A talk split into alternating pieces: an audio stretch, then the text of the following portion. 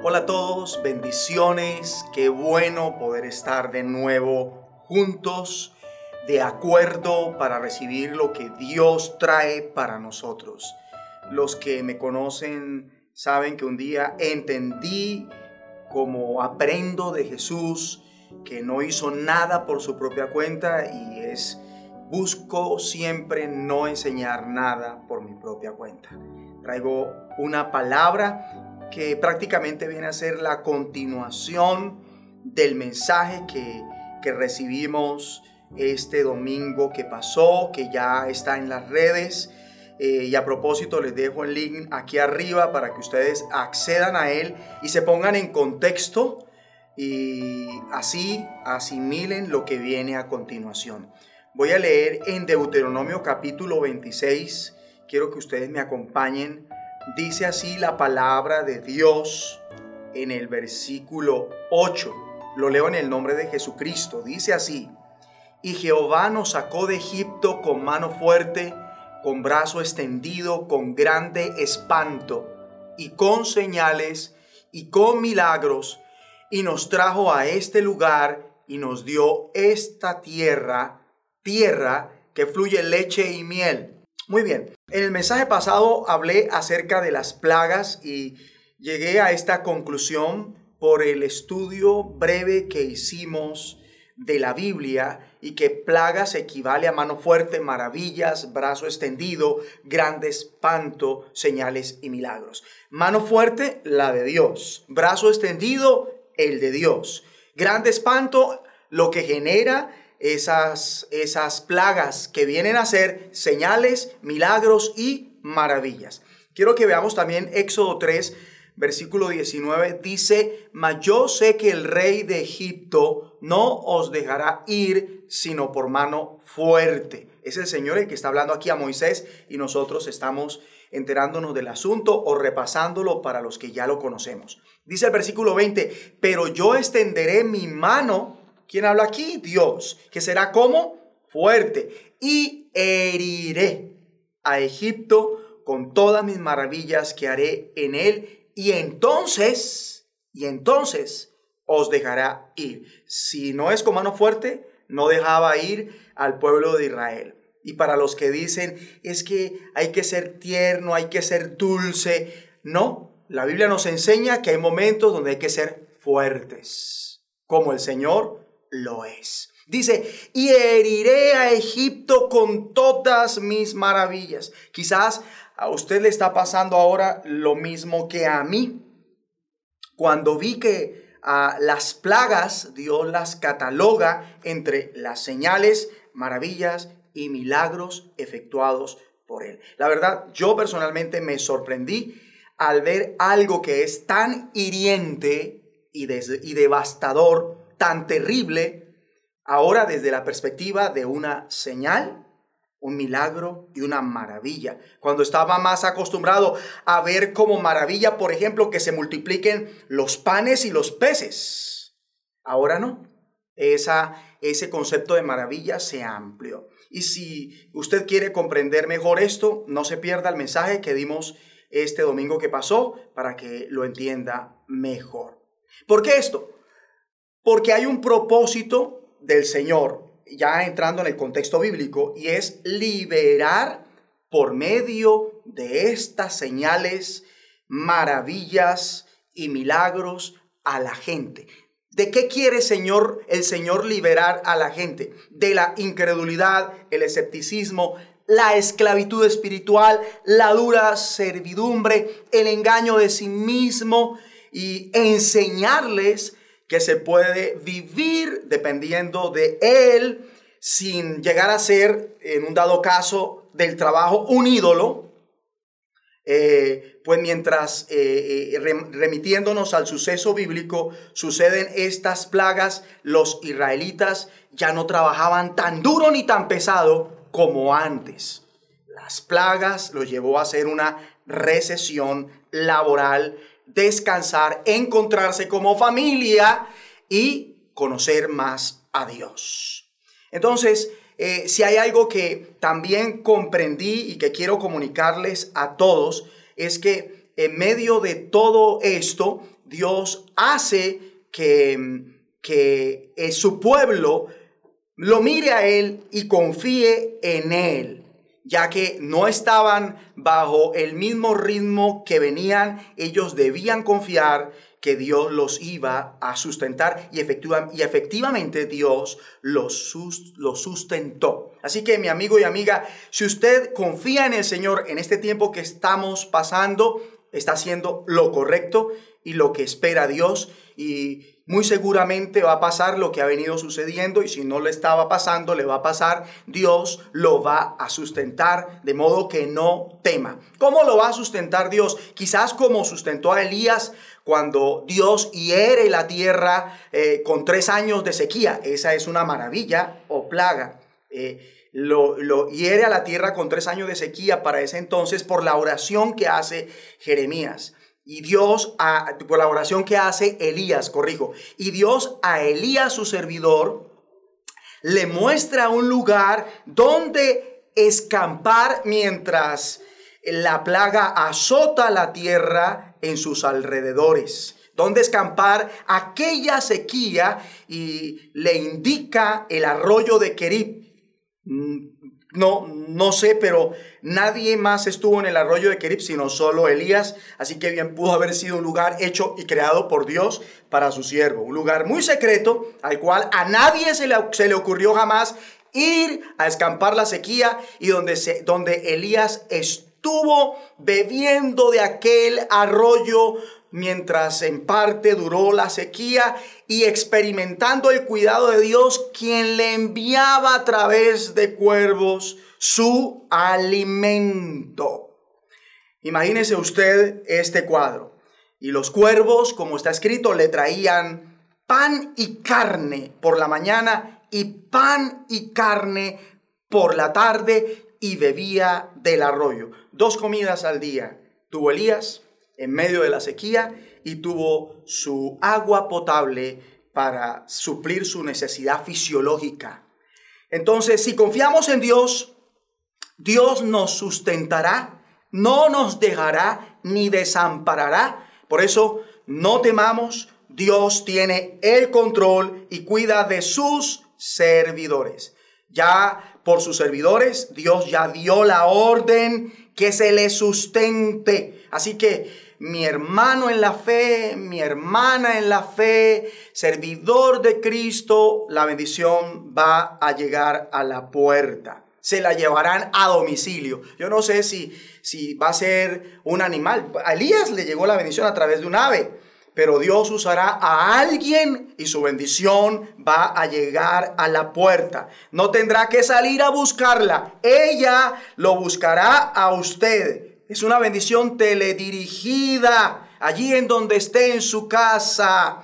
Dios va a abrir también una fuente de bendición en este tiempo de supuesta recesión laboral, recesión económica. Entonces, lo que usted necesita, Dios se lo suplirá, pero eso sí, usted va a estar atento siempre a la dirección del Espíritu Santo para obedecerla, porque eso lo llevará cada vez más al sustento que Dios le quiere dar en estos momentos que atraviesa el mundo entero. Y no solo para usted, sino para sus hijos, para toda su casa. Créalo y recíbalo en el nombre de Jesucristo. Estando ahí en casa como Elías en el arroyo de Querid por obediencia a Dios, Dios lo va a sustentar. Dios nos va a sustentar.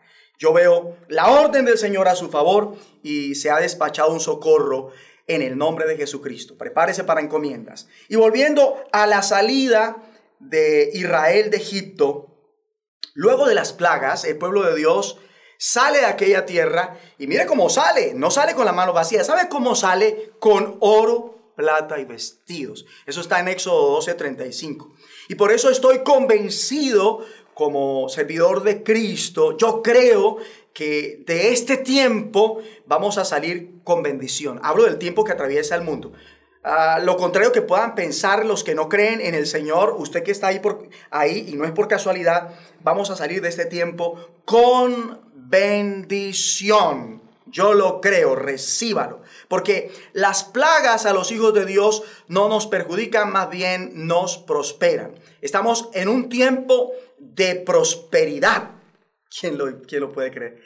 Yo lo creo. Estamos en un tiempo de, de prosperidad siempre y cuando usted y yo hagamos lo que Dios manda. De ahí que las plagas sean parte del plan de Dios. Por eso se les cataloga como qué? Maravillas, señales y milagros, porque representan nada más y nada, nada más y nada menos que la mano fuerte de Dios, la misma mano que abrió los ojos de los ciegos, es la mano que desata plagas sobre la humanidad.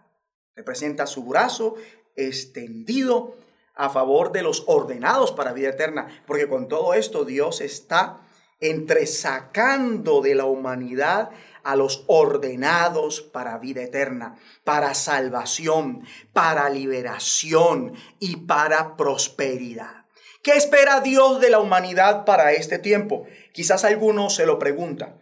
Veamos lo que espera Dios de la humanidad con estas señales, aun cuando eh, eh, el Señor ya sabe cuál será la reacción del ser humano con sus señales, como Dios sabía cuál iba a ser la reacción de Faraón cuando viera sus maravillas. Es que la condición de Faraón, escúcheme muy bien lo que voy a decir, exigía plagas. Y estamos en un momento de la humanidad donde ya Dios no va a hablar igual que antes. Dios va a tratar como está tratando ahora al mundo.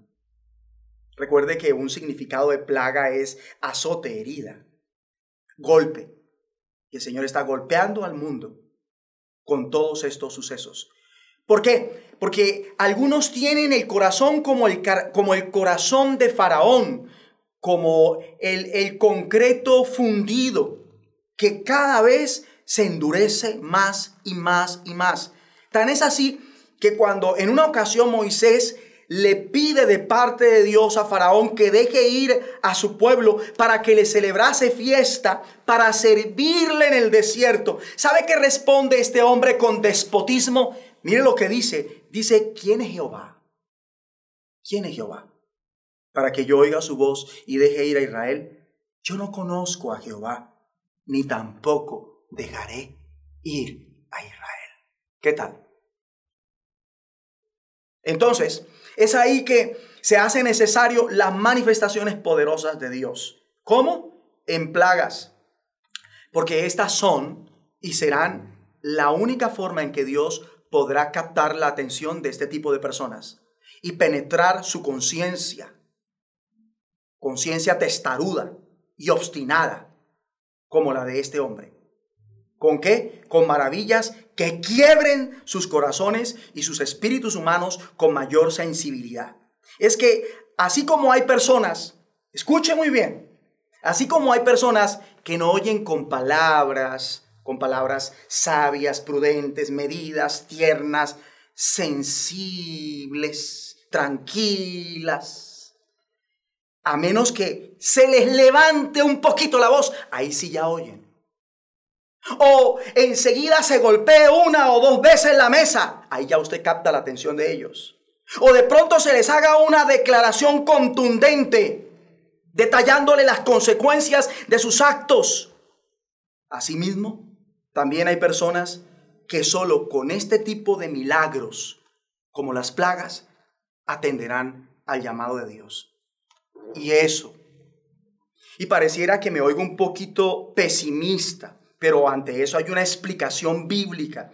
Y es lo que yo llamo una realidad que sigue vigente. En Éxodo 6, versículo 10 dice, y habló Jehová a Moisés diciendo, entra y habla a Faraón, rey de Egipto, que deje ir de su tierra a los hijos de Israel. Y respondió Moisés delante de Jehová, he aquí los hijos de Israel no me escuchan. Escucha lo que está diciendo Moisés. A Dios, ante una tarea de ir a hablarle a un hombre, primer ministro de una nación potencia para ese entonces en el mundo. Miren lo que le dice Moisés a Dios, una réplica, versículo 10, 11 y 12 de Éxodo 6. Y respondió Moisés delante de Jehová, he aquí, los hijos de Israel no me escuchan. Si tu pueblo no me oye, ¿cómo pues ¿Me escuchará Faraón siendo torpe, siendo yo torpe de labios? Qué verdad. Qué realidad. Soy pastor. Y si hay un pueblo de Dios que con dificultad recibe la palabra, ¿cuánto más los que no son de Dios? Eso dice Moisés a Dios. O sea que eh, una realidad es que ninguna de las plagas harán entrar en razón a personas como Faraón. No las harán entrar en razón. Una persona indiferente a Dios de corazón. Si estudiamos lo que dice la Biblia respecto a Faraón, el corazón de este hombre estuvo endurecido cada vez más hasta el final. ¿Sabe cuántas veces Dios dice en Éxodo que Faraón endurecía su corazón en la medida que él ejecutaba sus diez prodigios de las plagas diez veces? Y ni siquiera con la onceava vez, esto, este hombre suavizó su corazón, ni siquiera lo hablando. Y la onceava vez que tuvo la oportunidad de ver un hecho grandioso de Dios fue cuando él con sus propios ojos vio el mar rojo de este lado abierto hasta el otro lado y con su ejército vio las paredes de agua sostenidas por el soplo de Dios y un camino hecho seco y ni aún así se volvió a Dios. Es lamentable, pero es la realidad. O sea que eh, este patrón que estoy enseñándoles es lo que hace que Dios diga en algún momento, en algún momento cronológicamente de la humanidad, que Dios diga que inicien las plagas. Y este patrón, que lo vemos en Faraón y se replica hoy en día, nos deja ver que sin importar las plagas con que Dios azote el mundo, habrá gente que no reconocerá ni se volverá a Dios. No cambiará lo que desagrada a Dios. No recibirán su gracia para hacer solo su voluntad. Ni hablándoles con amor, ni hablándoles duro. Porque a ellos hay que hablarles primero con amor y luego fuerte. Y ni aún así entienden no recibirán su gracia para hacer solo su voluntad, sino que más bien se ensoberbecerán como Faraón. Faraón se arrepintió de haber dejado ir a Moisés con el pueblo y lo persiguió y creyó que lo podía alcanzar, dándole la orden al ejército de pasar el mar rojo, pero no fue así. Él no se retractó y no reconoció al Dios que abrió el mar también por donde pasaría él con su ejército. Y en este tiempo habrá gente como Faraón, que pese a lo que Dios está haciendo, blasfema. Y veamos un pasaje ya para terminar en Apocalipsis 16, 8. Dice así, el cuarto ángel, este es un suceso que ya previó Juan por la gracia divina y que nos cuenta a nosotros y que va a suceder pronto. Dice, y el cuarto ángel derramó su copa sobre el sol, el cual al cual fue dado quemar a los hombres con fuego. Y los hombres se quemaron con el gran calor, estas son palabras mías, del sol. ¿Y sabe qué pasa? ¿Sabe qué dice Juan? Que cuál fue la reacción de la humanidad que se va a quemar con el gran calor del sol. Dice, y blasfemaron, maldecían, renegaban, murmuraban, reclamaban y ofendían. Escuché alguna vez el testimonio de una persona que Dios la libró de un accidente eh, de aviación. Y él, estando en el avión, accidentado, vio como una anciana se quemaba viva. Y la anciana quemándose viva, ¿sabe qué hacía? Maldecía, renegaba, se quejaba, no pedía perdón, no se arrepentía, ni se volvía a Dios. No escuchó un té misericordia, Señor. Esa realidad es tal cual. Vemos entonces en el versículo 8 de Apocalipsis 16 y en el versículo 9 una reacción que tal vez no esperamos que la gente tenga, pero que la va a tener. Y que por esta reacción el nombre de Dios será blasfemado. El nombre de, de Dios, del Dios que tiene poder sobre estas plagas. Qué tremendo. Que creamos humanamente en soluciones humanas para salir avantes de algo que solamente Dios puede cambiar. Sí, debemos usar un tapabocas si hay gripa. Sí, debemos aislarlos para, aislarnos para que este virus no avance. Todo está perfecto. Sí, debemos lavarnos las manos. Sí, si tiene gripa, aíslese de su familia, sea responsable. Pero esto no va a hacer que las cosas cambien realmente. Porque Dios es el único que tiene poder sobre estas plagas, ya que Él es quien las permite. Pero si no se arrepienten, como nos cuenta Juan, que vio a la gente para el tiempo, para la era de las cuatro eras que hay, donde la manifestación del poder de Dios será impresionante a través de sucesos como estos, si ellos no se arrepintieron para darle gloria, entonces habrá gente que quizás no se arrepienta para darle gloria a Dios, pese a. Todos aquí, según la palabra, quedaron terriblemente quemados, pero ni aún así se volvieron a Dios ni lo alabaron. Al contrario, ofendieron a Dios, que tiene poder para suspender esos terribles castigos. Y dice el versículo 10, Ahí mismo en Apocalipsis 16, el quinto ángel derramó su copa sobre el trono de la bestia y su reino se cubrió de tinieblas y mordían de dolor sus lenguas. Imagínate eso.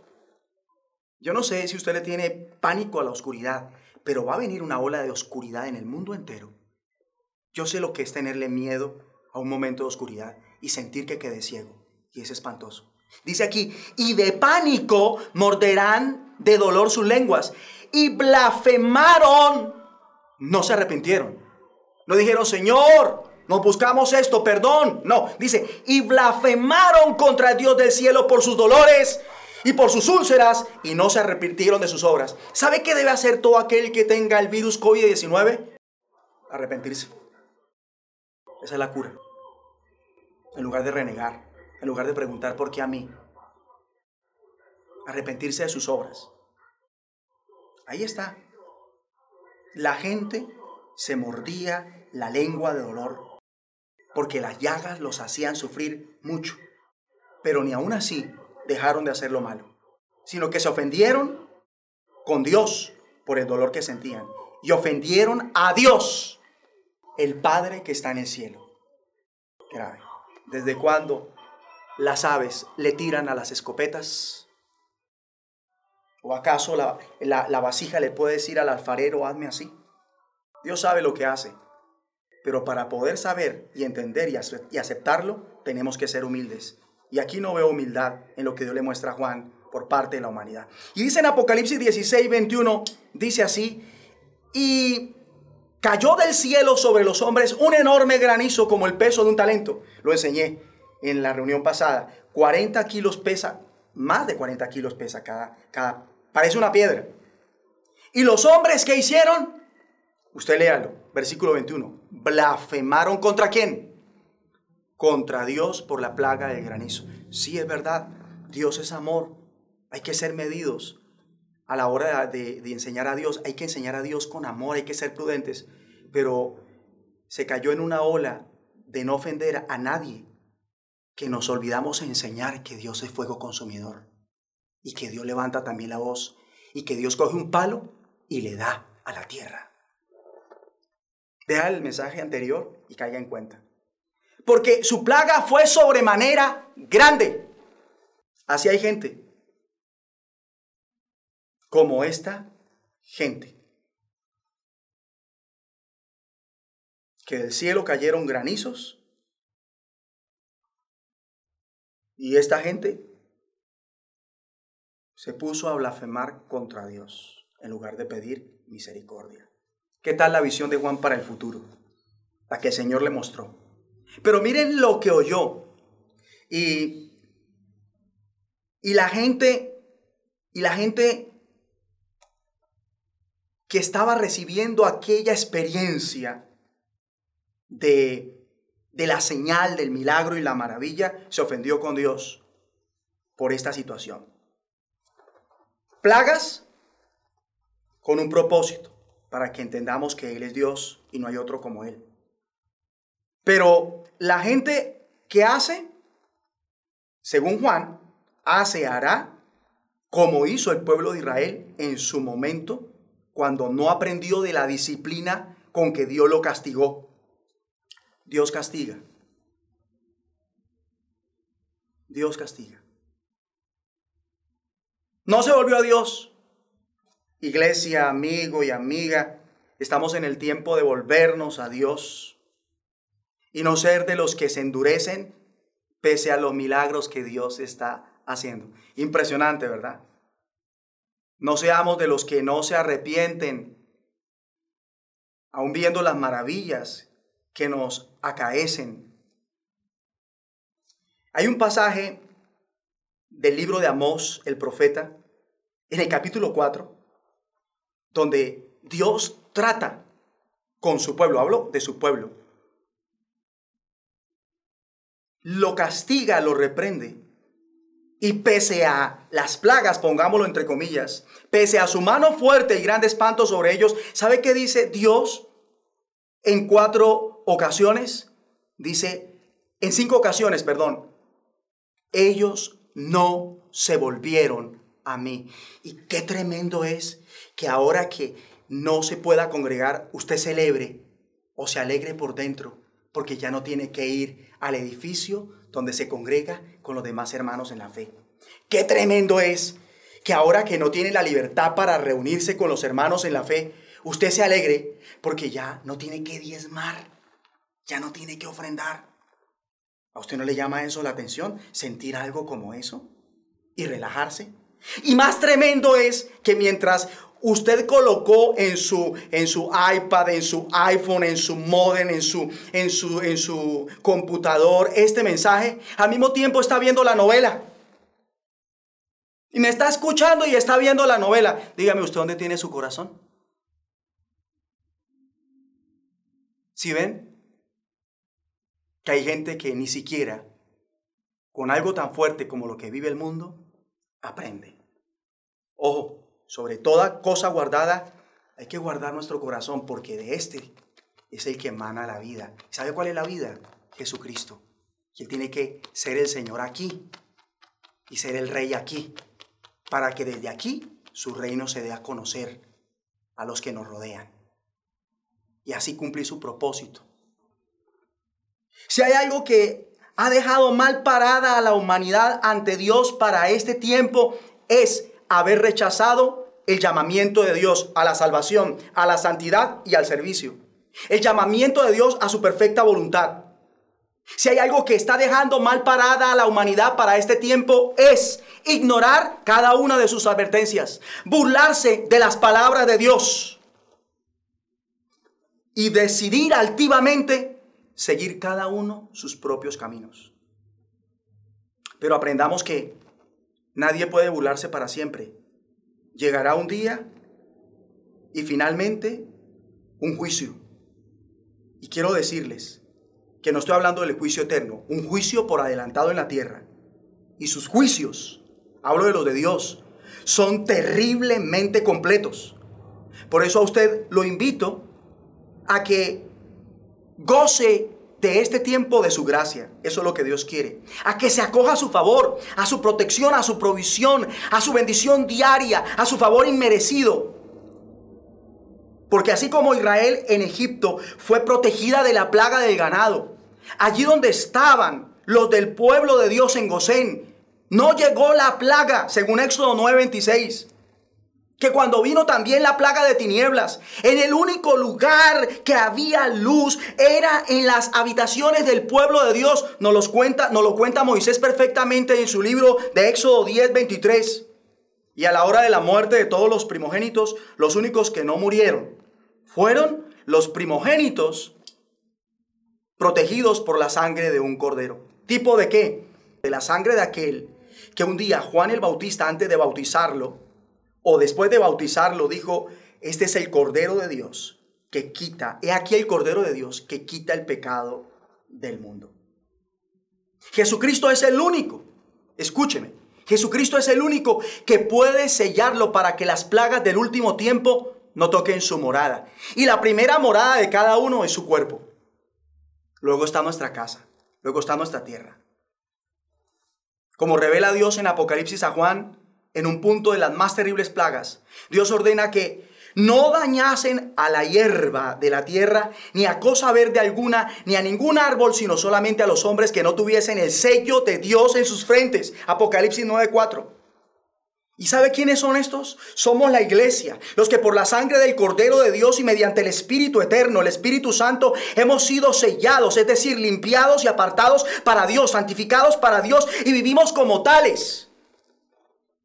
Todos los que andan en el Espíritu, bajo el control del Espíritu, van a, van a ser al final librados de la plaga, de la influencia diabólica.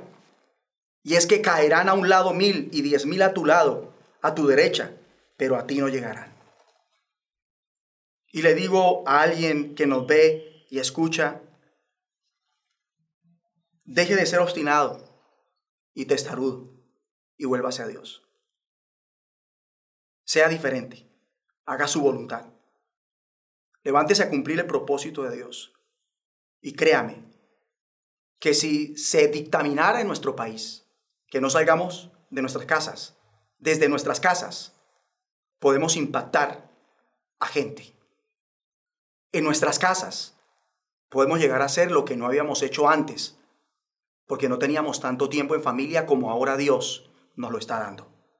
Deje de hacer lo malo Deje de ofender a Dios con lo que dice y hace.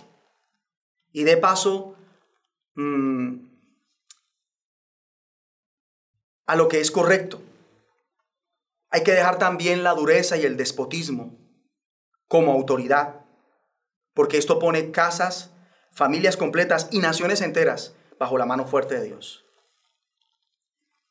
Déjese ya de permitir que el trabajo le absorba el tiempo que debe ser para Dios y su familia. Deje de adorar a los demonios. Deje de ver pornografía, porque cuando ve pornografía adora a un demonio que se llama Venus. Deje de buscar solo la plata, porque cuando lo hace como lo hace, adora a un demonio que se llama Mamón. Y deje de emborracharse como se emborracha, porque cuando se emborracha adora a un demonio que se llama Baco. Hay que dejar de adorar las imágenes de oro o no tenemos cuántas imágenes de aquí hasta Bogotá. Hay que dejar de adorar esas imágenes de plata, de bronce, de piedra y de madera, las cuales no pueden ver ni oír ni andar. Y sabe, le digo a alguien, arrepiéntase de esa rabia que le tiene a su vecino, a su papá, a su hermano, a su pastor, porque eso es homicidio y me escucha alguien que abortó, arrepiéntase de ese homicidio. Si ha matado a otro, arrepiéntase. Arrepiéntase de las hechicerías, de las rebeliones. Porque plaga vino sobre 14.700 que cuestionaron lo que Dios hizo sobre Datán, Abirán y Coré cuando se rebelaron contra la autoridad de Dios a través de Moisés. Arrepiéntanse de las fornicaciones, de las relaciones sexuales ilícitas. Estamos en el último tiempo, Cristo viene. Porque si no se arrepiente, plaga vino a leer la Biblia y ver a los israelitas en los tiempos de Moisés fornicando con las moabitas allá en Valpeor plaga vino y aquella mortandad cobró la vida de 24 mil personas. Arrepiéntase del hurto. Arrepiéntase del hurto. Piedra le cayó a Can y a toda su casa por tomar lo que Dios dijo, lo que Dios mandó que no, no, no se debía tomar. Esto puede parar si nos humillamos ante Dios ahora mismo. Pasemos del juicio de Dios a una vida totalmente nueva. Del juicio de Dios a su misericordia.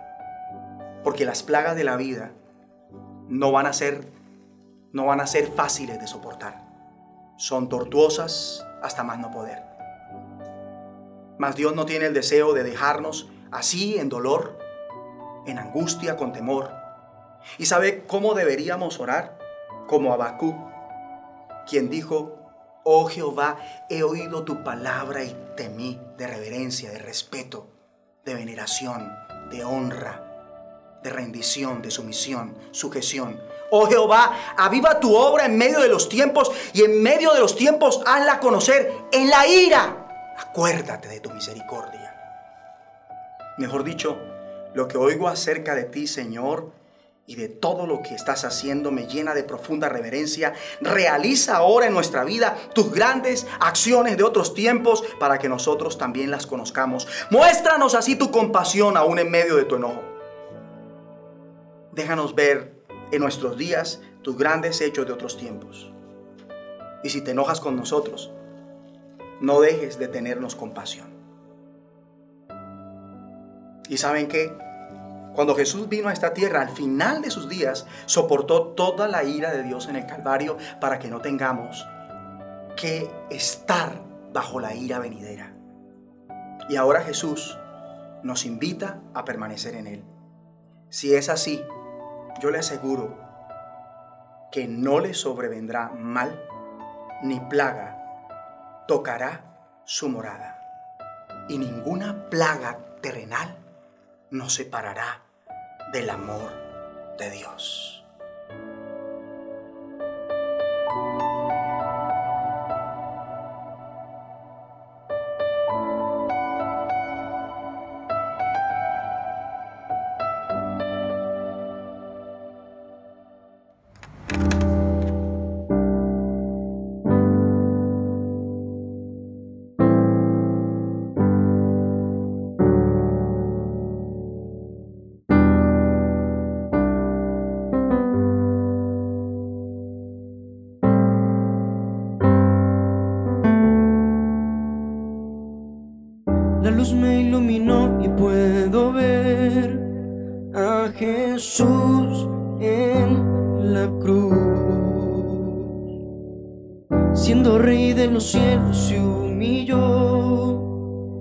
Hizo pobre por amor.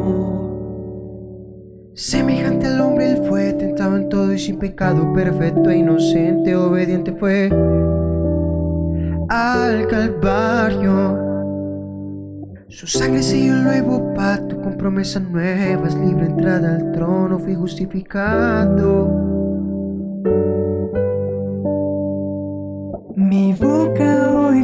Confiesa tu nombre, de corazón yo creo en Jesús. Tu gracia sobre mi salvación perfecto amor, tu siervo soy. La luz me iluminó, puedo ver a Jesús en la cruz. Siendo rey de los cielos se humilló, se hizo pobre por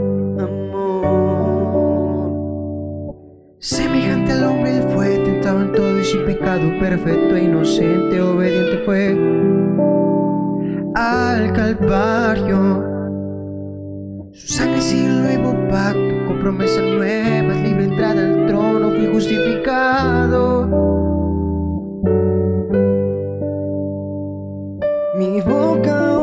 confiesa tu nombre, de corazón yo creo en Jesús gracia sobre mi salvación, perfecto amor, tu siervo soy. Mi boca hoy confiesa tu nombre, de corazón yo creo en Jesús. Tu gracia sobre mi salvación. Perfecto amor, tu siervo soy. Jesús, voy a demostrar la fe que he puesto en ti y que mi vida a partir de hoy va a ser para ti. Jesús, voy a demostrar la fe que he puesto en ti mi vida a partir de hoy va a ser para ti. Jesús.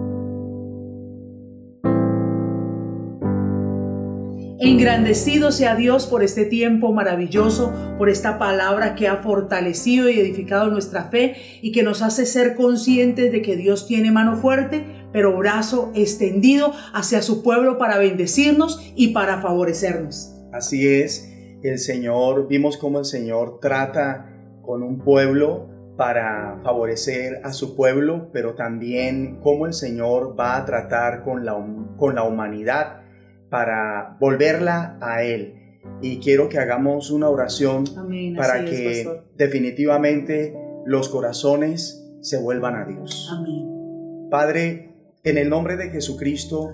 Hoy te rogamos con todo nuestro corazón de acuerdo que hagas que las vidas se vuelvan a ti. Amén. Sabemos que con las maravillas, con las señales y con los milagros que están aconteciendo en el mundo y que van a acontecer dentro del contexto que hoy lo hemos aprendido, tienen un fin, aleccionar al hombre, Así llamar su atención, llamar su atención y volverlo de todas aquellas cosas como aprendimos que hacen que precisamente suceda lo que está sucediendo en el mundo entero.